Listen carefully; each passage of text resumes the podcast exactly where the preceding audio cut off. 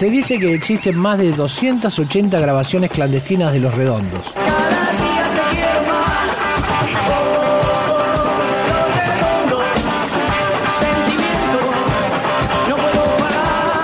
archivo.rock.com.ar